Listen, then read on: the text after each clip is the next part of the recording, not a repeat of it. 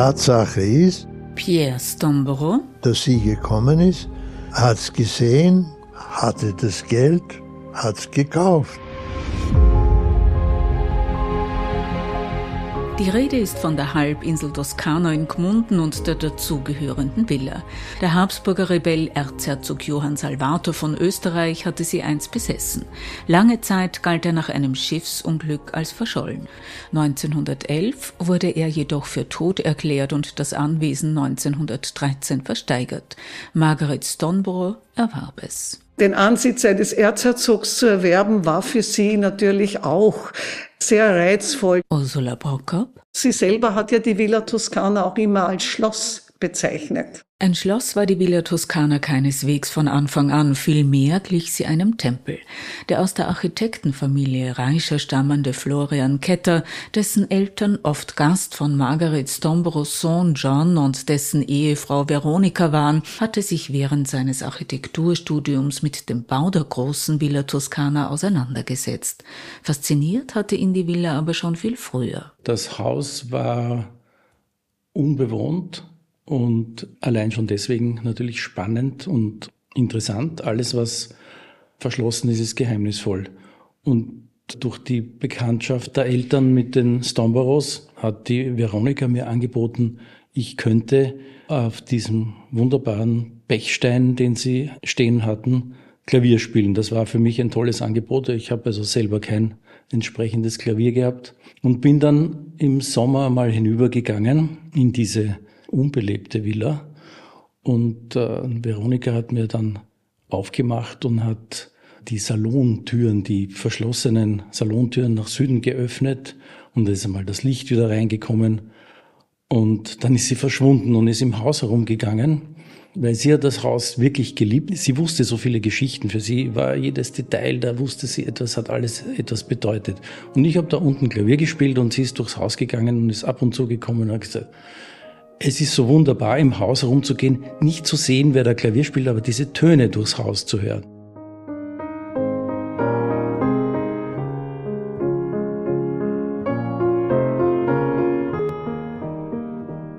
Das war irgendwie ein unvergesslicher Nachmittag, ein Sommernachmittag in Gmunden, wirklich sehr, sehr besonders. Und sie hat mir auch dann im Haus die verschiedenen Räume gezeigt. Ich war damals vielleicht 16, 15, irgend sowas. Da habe ich noch lange nicht studiert. Das habe ich alles dann in, in meiner Arbeit verwenden können.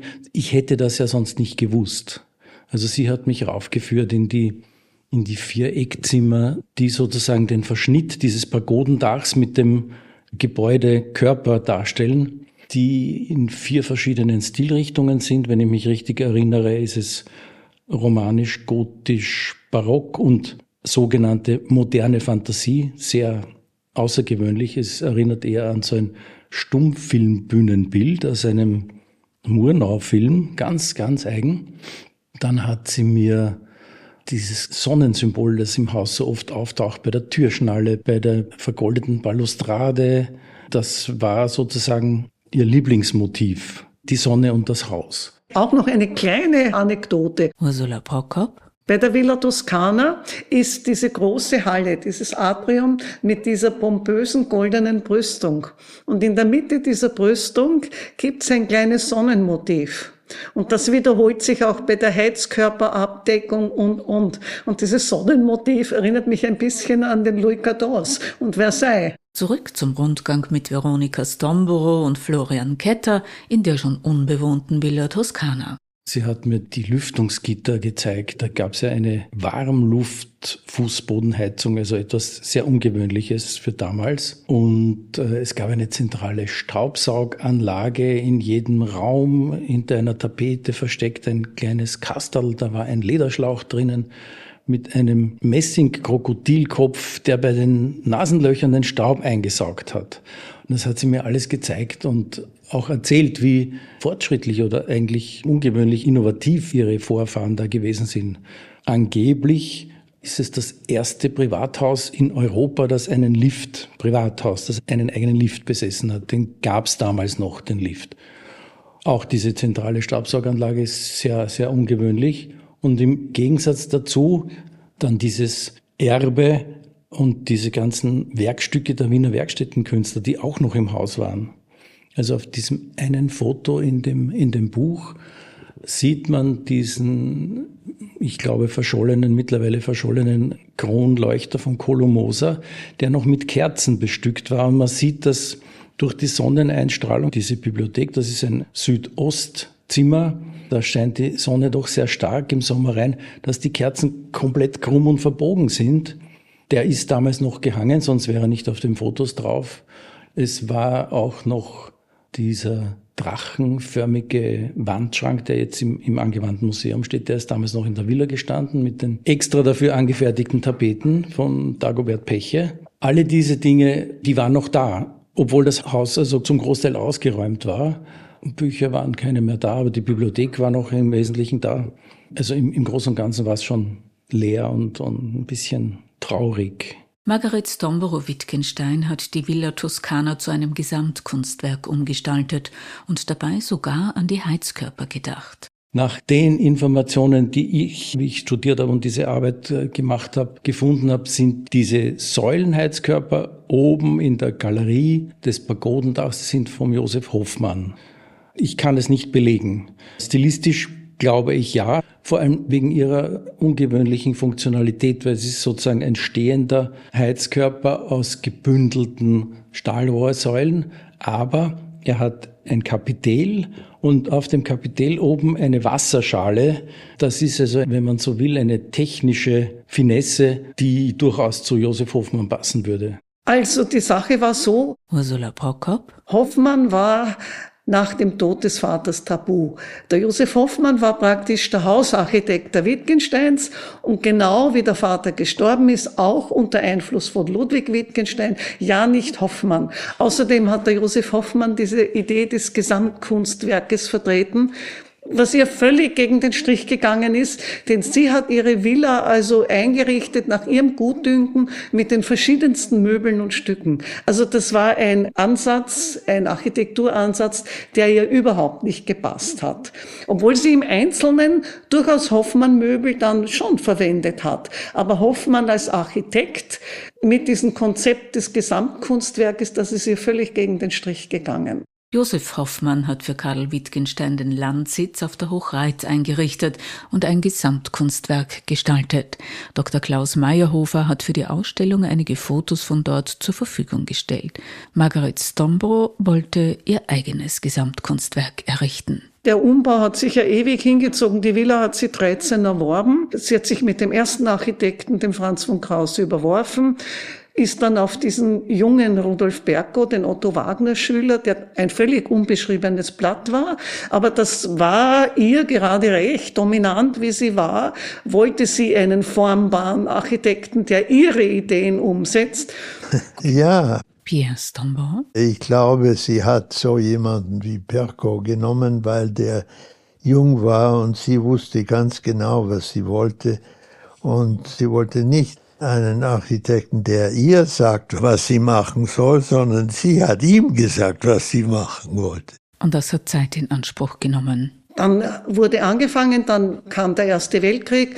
Jahrelang wurde der Bau unterbrochen. Sie war im Ausland und erst in den 20er Jahren praktisch konnte sie diesen Umbau weiterführen und erst 23, glaube ich, war dann sozusagen der Umbau fertig. In den Erzählungen von Veronika war sie ja immer wieder sehr stolz darauf, dass eben Künstler der Zeit, der Wiener Werkstätte, nicht nur Architekten, Maler, ebenso Musiker, Philosophen, Ärzte im Haus ein- und ausgegangen sind und viele haben meines Wissens dort Spuren hinterlassen. Diese Vielfalt zeigt sich auch beim Interieur, ergänzt Ursula Prokop die Erzählung von Florian Ketter. Sie hat ihre Villa also eingerichtet nach ihrem Gutdünken mit den verschiedensten Möbeln und Stücken. Obwohl sie im Einzelnen durchaus Hoffmann-Möbel dann schon verwendet hat. Aber Hoffmann als Architekt mit diesem Konzept des Gesamtkunstwerkes, das ist ihr völlig gegen den Strich gegangen. Sie hat eigentlich so eine völlig unorthodoxe Linie vertreten, so ein bisschen klassizierend, ein bisschen barock. Also eigentlich völlig gegen den damaligen Mainstream, wenn man so will. Ganz eigenständig und eigenwillig. Die Villa Toscana ist sicher nicht ein Gebäude, das jetzt in einem Guss aus der Hand von einem Künstler kommt. Ist ja die ganze Baugeschichte auch so, dass es sich über, ich würde sagen, gute 200 Jahre das Haus ständig verändert hat und entwickelt hat von einem tempelartigen Solitär auf einer leichten Hügelkuppe auf dieser Halbinsel, unter der sich angeblich eine Brauerei befindet im Keller was ich nicht verifizieren konnte, weil ich nicht mehr in den Keller gekommen bin. Das wurde dann klassizistisch erweitert zu einer Sommervilla mit einem kreuzförmigen Grundriss. Also eine ganz wesentliche Änderung. Der erste Entwurf ist dem Friedrich Ziller zugeschrieben, was sich auch nicht verifizieren lässt. Es gibt auch aus der Zeit keine Fotos, an denen das erkennbar wäre. Das ist der Ursprung. Und der geht zurück auf Erzherzog Johann Salvator, der sich später Johann Ort nannte. Es ist eine tragische Geschichte, die sich um den Habsburger Rebellen rankt. Eine Geschichte um Liebe und Skandale, um den Bruch mit Konventionen und das Aufeinanderprallen von Tradition und Moderne.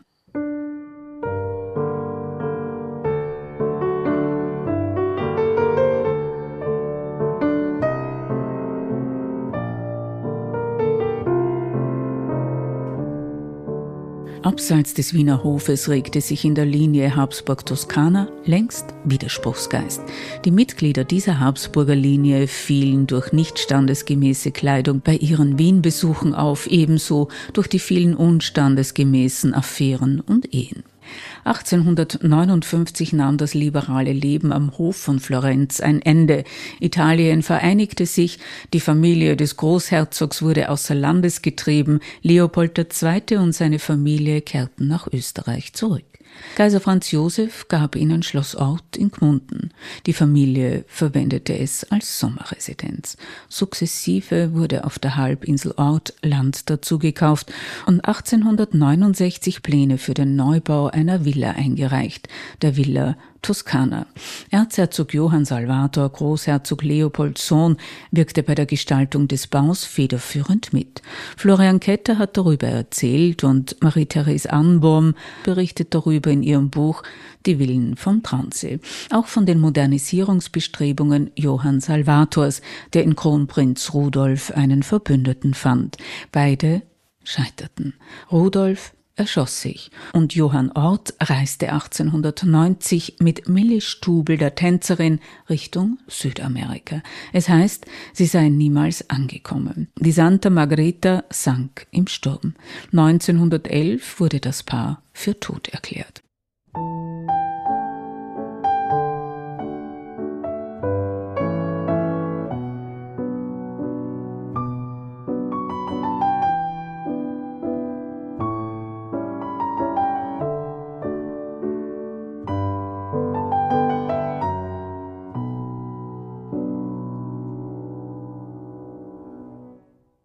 Die Villa Toscana war mittlerweile 14 Jahre lang unbewohnt, bedurfte einer Renovierung.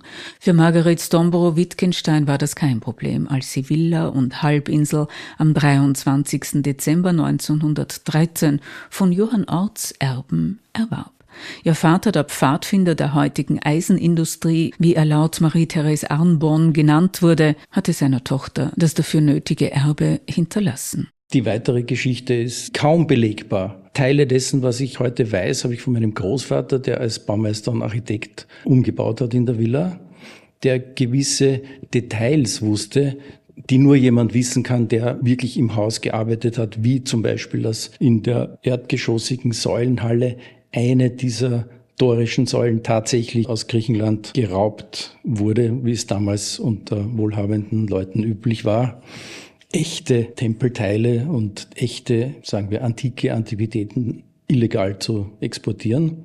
Wurde diese Säule von den Stomboros oder von Johann Salvator, also von den Habsburgern, geraubt? Von den ursprünglichen Erbauern, weil die Säule, die war sozusagen ein wesentlicher Bestandteil des allerersten Entwurfs, also wie im Klassizismus üblich, eine tempelartige Bauform mit einer Zella innen, die mit Säulen gestützt war. Ich vermute, dass das sozusagen überhaupt das erste Gebäude gewesen ist, das dort wie ein kleiner Tempel errichtet wurde und dass die späteren Architekten das eigentlich umgedreht haben und diesen innersten Kern entdacht haben und rundherum ein viel größeres Haus gebaut haben und so dieses Atrium geschaffen haben. Das wäre sozusagen aus der Substanz ableitbar, aber dazu fehlen mir also die Pläne.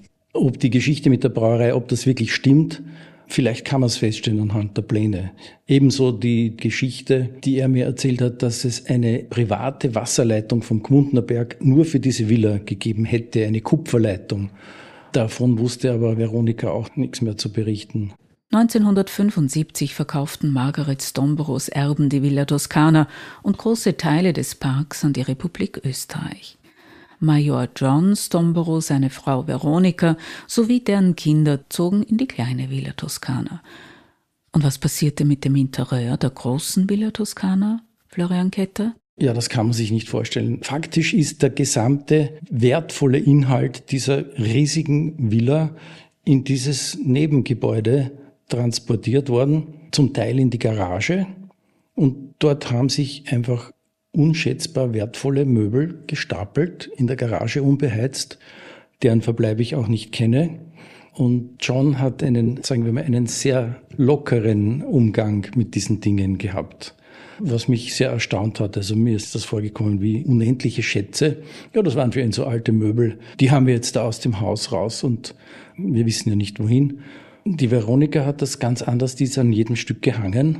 Die hat, glaube ich, gelitten mit dem Verbleib der einzelnen Stücke. Und wo sie schlussendlich hingekommen sind, weiß ich nicht.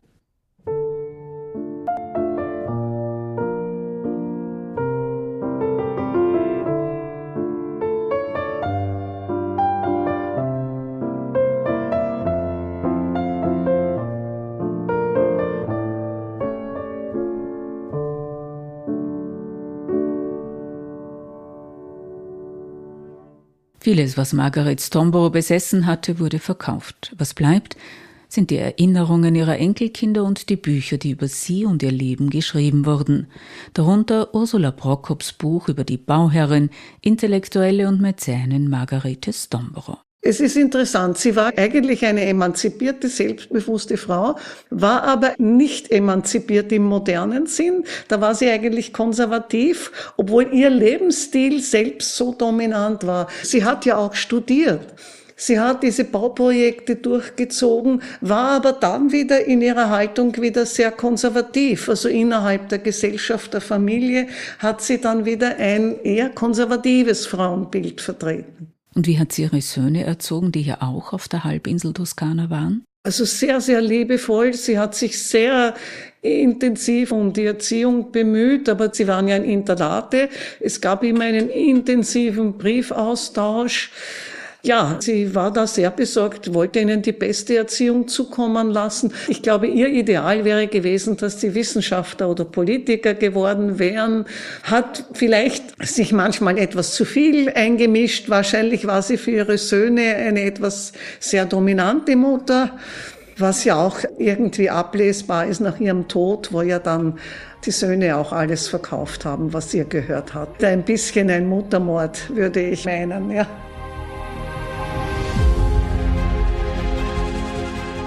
Ursula Prokop, Florian Ketter und Pierre Stombro über die Villa Toskana in Gmunden am Traunsee, aufgenommen für den Kunstsalon Eros der Sommerfrische im Seeschloss Ort und produziert von Wissensart, dem Podcast der Wissenschaft und Kunst vereint.